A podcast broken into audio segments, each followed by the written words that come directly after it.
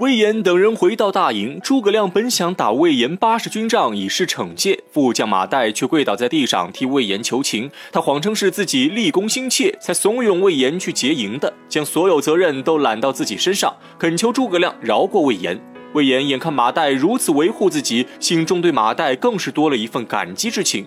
此时，王平和杨仪也出列为马岱二人求情。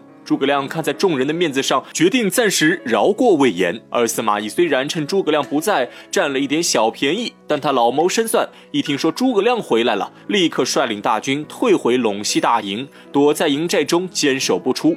诸葛亮闻听消息，也是百般无奈。如果双方摆开阵势大战一场，诸葛亮随随便便都能打败司马懿。可司马懿号称天下第一守城大将，最擅长的不是进攻，而是防守。只要司马懿坚守不战，诸葛亮就没有办法继续前进。诸葛亮正在忧愁之际，看到厅中站着的魏延和马岱二人，诸葛亮心中一动，让魏延和马岱去司马懿大营前引兵挑战。不管用什么方法，只要能把司马懿的大军引出来，就可以将功赎罪。魏延二人奉命离去。魏延带领手下士兵日日在司马懿的大营前叫骂，一连骂了十几天，把司马懿的祖宗都骂遍了。可司马懿愣是无动于衷，魏军大营不见丝毫动兵现象。诸葛亮没有办法，只能另想一计。他亲手写了一封战书，还备好了一份礼物，让杨仪送到司马懿手中。诸葛亮信心满满，他认为司马懿只要看到这份礼物，一定会勃然大怒，与他决一死战。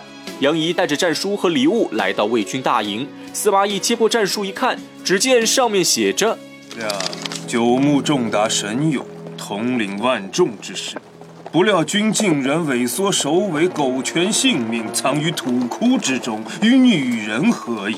亮，特此赠送巾帼艳服之，若不出战，请君拜而收之。接着，司马懿打开礼盒，里面果真放着一套女人的衣服。诸葛亮竟是想让他当女装大佬。帐中武将一看诸葛亮敢如此羞辱司马懿，皆是怒火滔天。孙俪当场拔剑就要斩杀杨仪，却被司马懿制止。司马懿看着手上的这件女装，发出一阵灵魂笑声，神色间丝毫没有怒意，反而拿着衣服走到众人面前展示一圈，然后当场将衣服穿在身上，表情十分享受，还夸赞衣服料子不错，让杨仪回去替他谢谢诸葛亮。帐中卫将都是血气方刚的大好男儿，何曾受过这等奇耻大辱？一个个双眼冒火，牙齿咬碎，恨不得将诸葛亮碎尸万段。但司马懿却无视众人，穿着女人衣服，泰然自若，在原地欣赏起自己的曼妙身姿。众人实在看不下去了，纷纷负气离去。眨眼间，帐中只剩司马懿和杨仪二人。司马懿丝毫不觉尴尬，反而热情招待杨仪，要和他把酒言欢。杨仪看着司马懿的一身女装，隔夜饭都差点吐出来。司马懿却以为杨仪害羞了。杨仪，你害羞了？我都不害羞，你害什么羞？在下从来没有见过，从未见过有如此厚颜无耻之人。杨仪强忍不适，和司马懿饮完杯中酒，急忙告辞离去。杨仪走后，司马懿独立帐中。此时的司马懿再也没有先前的从容姿态，他一把将女装扯下，眼神中透露出无尽的怒气与杀机。杨仪回营，将司马懿的举动如实禀告诸葛亮。诸葛亮大为惊异，他送女装给司马懿，本是想激怒对方，诱他出兵。没想到司马懿不仅看破了他的计谋，而且还能控制住自己的情绪。如此坚韧的心性，堪比当年受过胯下之辱的韩信。诸葛亮仰天长叹：“司马懿真乃知音也。”杨仪眼看诸葛亮计划失败，急忙在一旁出声提醒诸葛亮。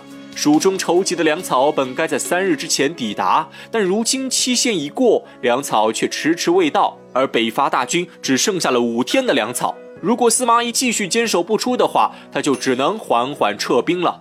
二人交谈之际，姜维大步闯入帐中，他奉诸葛亮之命出营打探粮草的消息，结果一直赶到岐山脚下，也没有看到粮车的影子。诸葛亮一听，心中更加忧愁。他每次北伐最大的阻碍就是粮草，粮草一旦延期，北伐大军就算拥有再大的优势，也只能不战自退。此时的诸葛亮又想起了荆州，想到关羽如果不失荆州，他又何须面临这样的困境？想着想着，诸葛亮悲从中来，自己纵然是盖世奇才，但奈何天意难违，偏偏让他遇到桃园三坑。怎么带都带不动。现在桃园三坑送完人头挂机了，却留下他一个人苦苦支撑大局，逆风翻盘最为困难。一番埋怨之后，诸葛亮收回心思，开始思考如何解决眼下难题。而司马懿这边也迎来了大麻烦。诸葛亮的激将法虽然对他没起作用，可魏军中的其他武将却没有司马懿的胸怀与心性，一个个被诸葛亮挑拨的义愤填膺，全部来到司马懿的帐前请战。在这些莽夫的心中，男人的尊严远远大过于生命。